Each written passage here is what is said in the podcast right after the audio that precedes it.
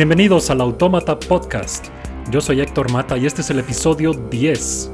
Apoya al podcast desde un dólar al mes en patreon.com diagonal autómata podcast y disfruta contenido extra. Y visita superautomata.blogspot.com para más artículos y audios. Y si no hay hechos que apunten al futuro que estás construyendo, ¿cuál es el atractivo de los hechos para ti? ¿Para qué quieres datos si estos te dicen que tus hijos la tendrán más difícil que tú? ¿Y si dicen que ninguna versión del futuro es prometedora? ¿Y por qué deberías entonces confiar en los proveedores de estos hechos, los medios y académicos, centros de estudio, estadistas? Así, el político que alardea de rechazar los hechos, que valida el placer de proferir sin sentidos, que se entrega a la completa anárquica liberación de tener que ser coherente y lidiar con la sobria realidad, se vuelve atractivo. El 17 de julio de 2014, el vuelo MH17 de Malaysia Airlines fue derribado al este de Ucrania por separatistas rusos usando un sistema de misiles antiaéreo clase Buk introducido desde Rusia ese mismo día a través de la frontera y regresado después del ataque. Murieron 283 pasajeros y 15 tripulantes, la mayoría de Holanda, Australia y Malasia. Cuando los separatistas llegaron a la escena, tras creer que habían derribado un avión militar ucraniano y darse cuenta de su error, saquearon las pertenencias de los pasajeros y alteraron la escena, removiendo los fragmentos de misil que pudieron encontrar, incluyendo las esquirlas en los cuerpos de los pilotos. Esos son los hechos de lo que pasó. A menos, esto es, que uno estuviera siguiendo la historia a través de un medio ruso como RT, Sputnik o Life News, o el propio Ministerio de Defensa ruso. En ese caso, los hechos anteriores fueron reportados solo como la versión occidental del suceso, contrapuesta con otras versiones. 1. MH17 fue derribado por un caza Su-25 ucraniano. 2. Sí fue derribado por un Buk, pero un Buk ucraniano. 3. Sí fue derribado por un Buk ruso, pero solamente porque el control aéreo ucraniano lo desvió a propósito para provocar la confusión. 4 fue derribado por los ucranianos porque pensaron que era un avión ruso y que en él viajaba ni más ni menos que Vladimir Putin. 5. MH17 era en realidad el otro avión de Malaysia Airlines, MH370, que había desaparecido meses antes sobre el Océano Índico, precargado con cadáveres cuando despegó desde Ámsterdam. 6. MH17 fue detonado por una bomba a bordo en un atentado terrorista. 7. Lo voló la CIA, porque eso es lo que hace la CIA. 8. Fue un atentado para acabar con la carrera de dos importantes investigadores de VIH-Sida que iban a bordo. Y 9. Fueron los de siempre, los Illuminati, el Mossad o incluso el Fondo Monetario Internacional. La desinformación no es nueva, pero lo que sí es nuevo en nuestros tiempos es el uso de la democratización de la información como un arma contra la democracia misma. Aprovechando libertad de expresión que no permiten en sus propios países, los tiranos de hoy inundan el ambiente público de contenido con mucha producción, gráficos, presentadores carismáticos y bien hablados, y todo tipo de expertos que ofrecen simplemente mentiras. Saben que decir una idiotez o una mentira siempre es más rápido y más fácil que refutarla. Yo mismo conozco gente supuestamente inteligente que se las arregla para creer que George Orwell era un agente de la CIA y que los niños sirios se bombardearon a sí mismos con armas químicas para hacer quedar mal al pobrecito de Assad. En palabras de Mark Twain, Siempre es más fácil engañar a la gente que hacerle ver que ha sido engañada. Peter Pomerantsev, hijo de exiliados del régimen soviético y ahora profesor en la London School of Economics, escribe en This is not propaganda, esto no es propaganda, que, aunque a uno no le guste lo que escriben los trolls, las mentiras no son en sí ilegales. En el libre mercado de las ideas, la mejor información, el credo periodístico con el que fui criado, es el antídoto a la mentira. Después de todo, no es exactamente la libertad de expresión por lo que los disidentes democráticos, como mis padres, habían luchado. Fin de la cita. Antes, lo que se conoce como guerra de información tenía el propósito de convencer al público de alguna versión de los hechos, que la guerra sí se estaba ganando, que el enemigo sí es tal o cual régimen, que nosotros sí somos los buenos.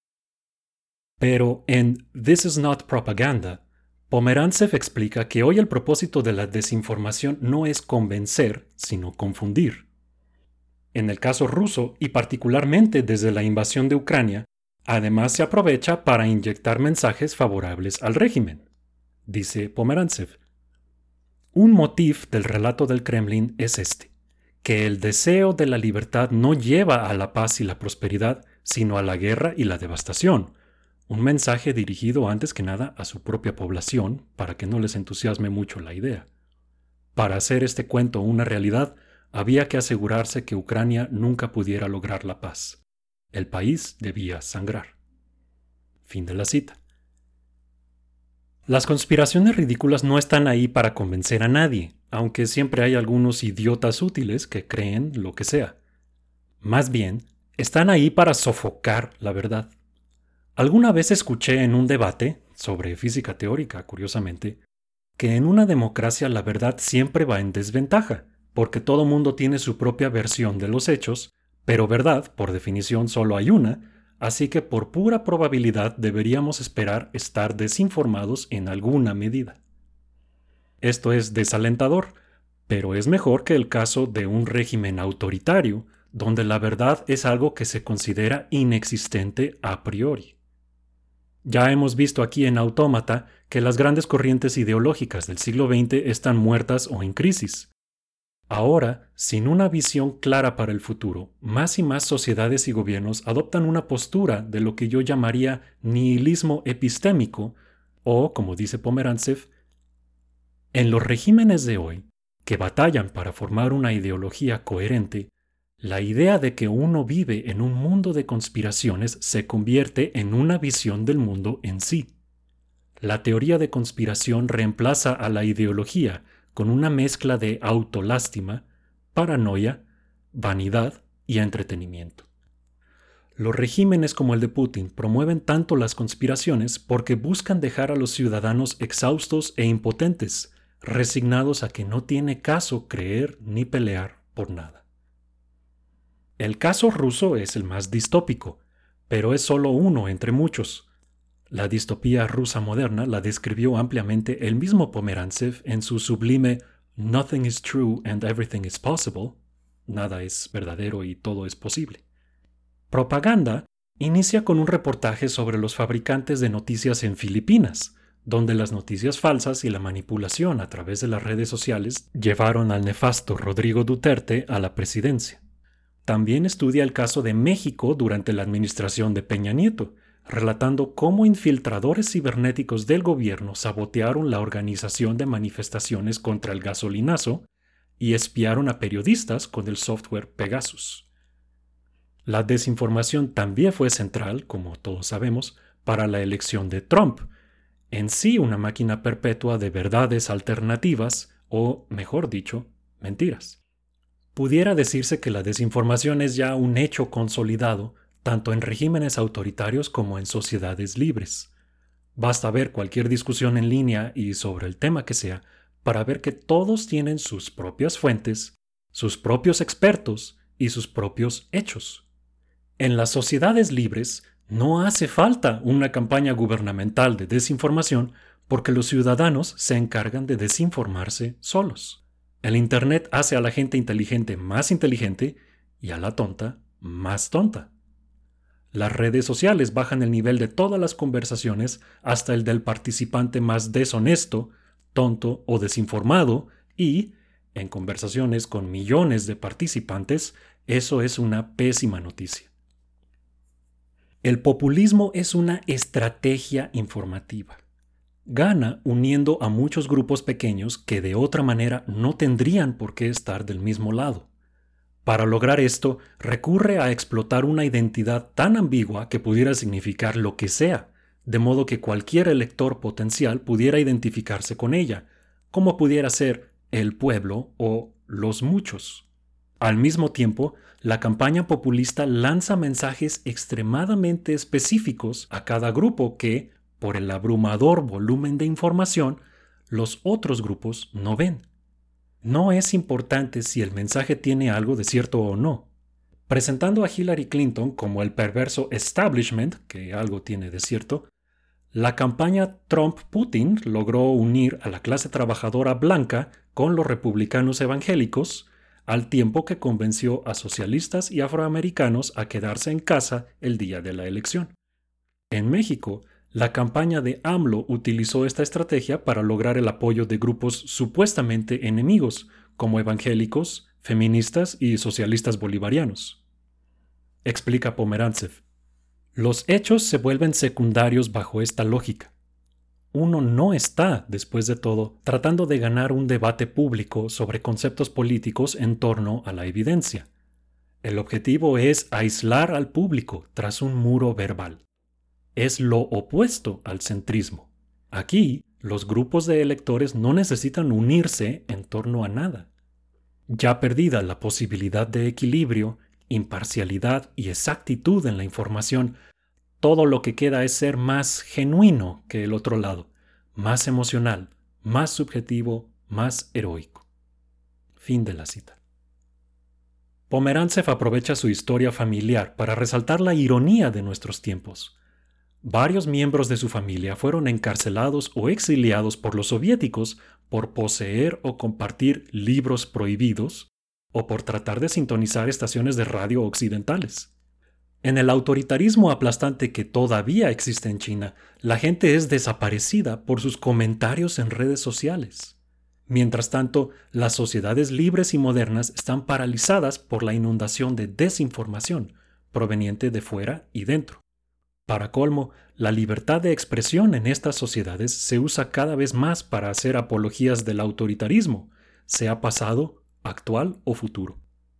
Poco después de que fuera derribado el vuelo MH17, varios reporteros y presentadores de la cadena rusa RT renunciaron, como Sarah Firth en Londres y Liz Val en Estados Unidos.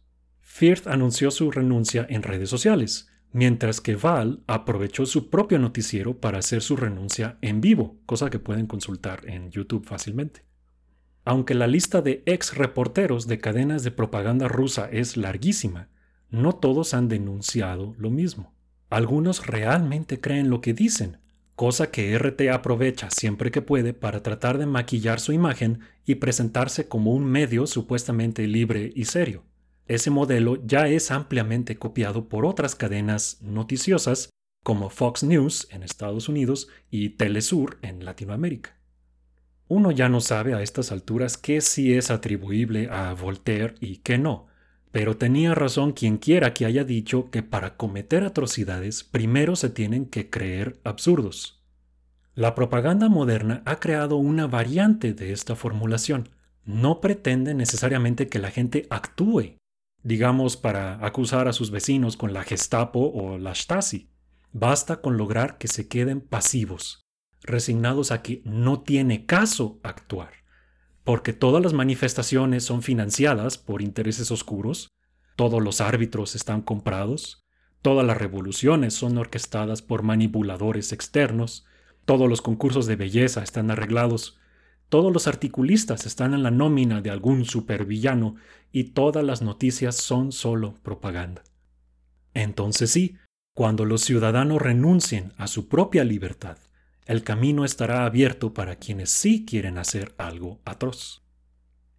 No está claro qué se puede hacer. La observación de Mark Twain que cité antes parece cumplirse con más rigor que las leyes de la termodinámica. Personas inteligentes voluntariamente se hacen lobotomías con el scroll infinito de desinformación que llevan en el bolsillo. Sí estoy seguro que Bertrand Russell dijo con razón que la mayoría de la gente preferiría morirse antes que tener que pensar demasiado, y la mayoría así lo hace. Pequeños actos de heroísmo, como renunciar al aire, son mejor que nada, pero no veo por ahora algo cercano al punto crítico que se logró al final de la Guerra Fría, cuando millones de personas en el bloque soviético, hartas de las mentiras, salieron a la calle a marchar por los hechos bajo el liderazgo de poetas, dramaturgos e historiadores. Yo crecí en un momento único en la historia, soy suficientemente antiguo para recordar un mundo completamente analógico y suficientemente joven para vivir los primeros momentos de la era digital, ahora ya consolidada. No pienso que el pasado necesariamente haya sido mejor, de hecho estoy convencido de lo contrario. No quisiera vivir en otro tiempo anterior a este.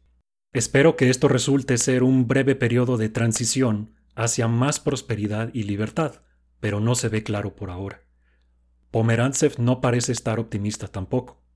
Su consuelo son la literatura y la historia. Él dice, Cuando comencé a trabajar en los pasajes acerca de mis padres que incluyo en este libro, empecé por notar cuánto ha cambiado entre los siglos XX y XXI, cómo las palabras calcificadas libertad, democracia, Europa, o incluso géneros completos de arte han tenido sus significados robados o hackeados. Entonces me encontré despertando a las experiencias que dieron a esas palabras su poder, lo que abre la posibilidad de su regeneración en el futuro. La historia no solo sirve para entender cómo fue el pasado y cómo es que llegamos a donde estamos hoy, sirve, ante todo, para recordarnos cuál era el futuro por el que, se supone, tanto estuvimos luchando.